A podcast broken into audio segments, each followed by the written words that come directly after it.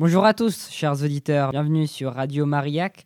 Bienvenue dans cette émission animée par mon camarade Noam et par moi-même, Yénis. Bonjour Noam. Bonjour Yénis, bonjour à tous. Aujourd'hui, nous allons nous plonger au cœur d'une question qui a captivé l'attention et l'imaginaire depuis des décennies. Le profond désir d'indépendance qui anime une partie de la Corse. On ne naît pas femme, on le devient.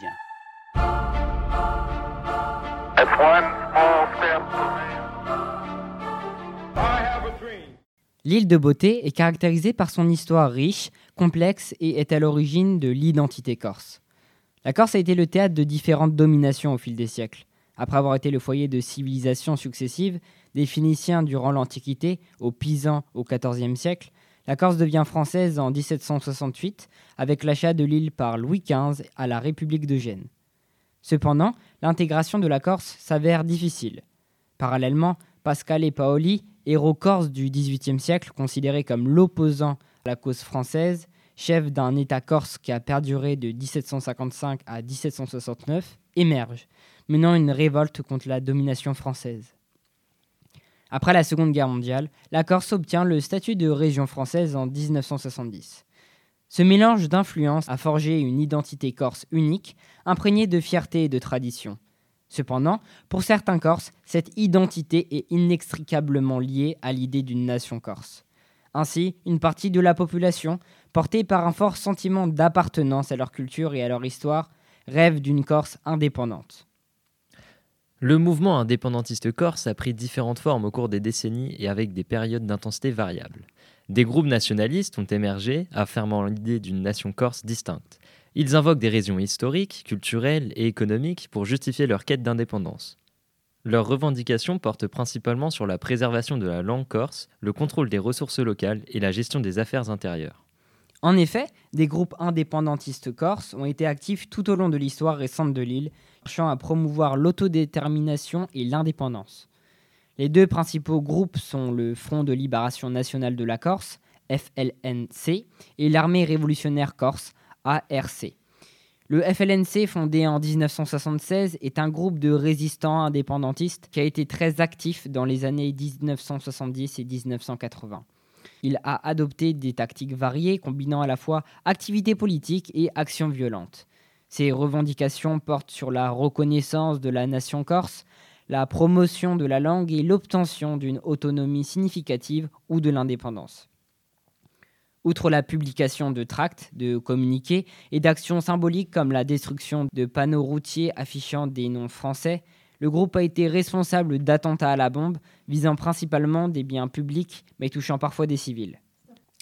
Et qu'en est-il pour l'armée révolutionnaire corse? Eh bien, fondée en 2001, la RC est un groupe indépendantiste qui a émergé à une époque où le FLNC commençait à décliner.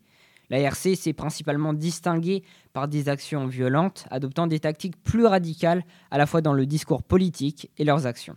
La RC a perpétré des attentats à la bombe contre des symboles de l'État français et des biens publics pour démontrer son opposition à la présence française en Corse. Mais y a-t-il eu des évolutions récentes à ce sujet?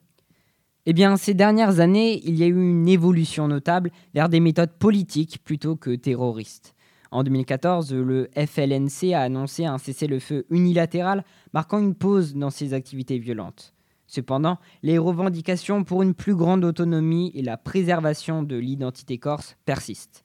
Les négociations en cours visent ainsi à trouver des solutions qui respectent à la fois la spécificité de la Corse et les liens avec la France. Mais, Noam, quel est le climat politique actuel?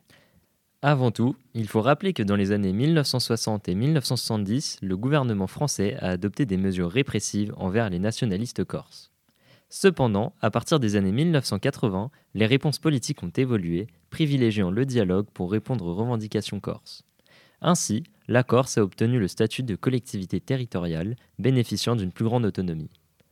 L'État a reconnu la richesse de la culture corse, contribuant au maintien de cette identité par le soutien à l'enseignement de la langue corse notamment. À la fin du mois de septembre 2023, le président Macron s'est rendu en Corse pour dialoguer avec les nationalistes dans l'espoir de trouver un compromis. Que retenir de cette visite du président de la République? Eh bien, cette visite se résume en plusieurs points essentiels. Emmanuel Macron insiste sur la nécessité de bâtir une autonomie à la Corse dans la République. Cela signifierait que la Corse pourrait prendre des décisions autonomes tout en restant soumise à l'autorité de la République française. Le président a accordé six mois aux élus corses et au gouvernement pour élaborer un texte constitutionnel. Ce document servira de base pour maintenir l'identité corse tout en restant dans les limites permises de la République. L'indépendance souhaitée par de nombreux nationalistes corses semble se profiler sous la forme d'une grande autonomie.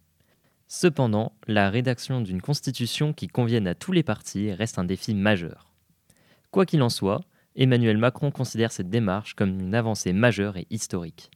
Néanmoins, il est essentiel de noter que tous les Corses ne partagent pas ces aspirations indépendantistes. Tout à fait. La société corse est elle-même divisée quant à la question de l'autonomie, d'une Corse indépendante. Certains estiment en effet que rester au sein de la République française offre des avantages économiques et sécuritaires, tandis que d'autres voient l'indépendance comme le seul moyen de protéger et de promouvoir leur culture et leur pays.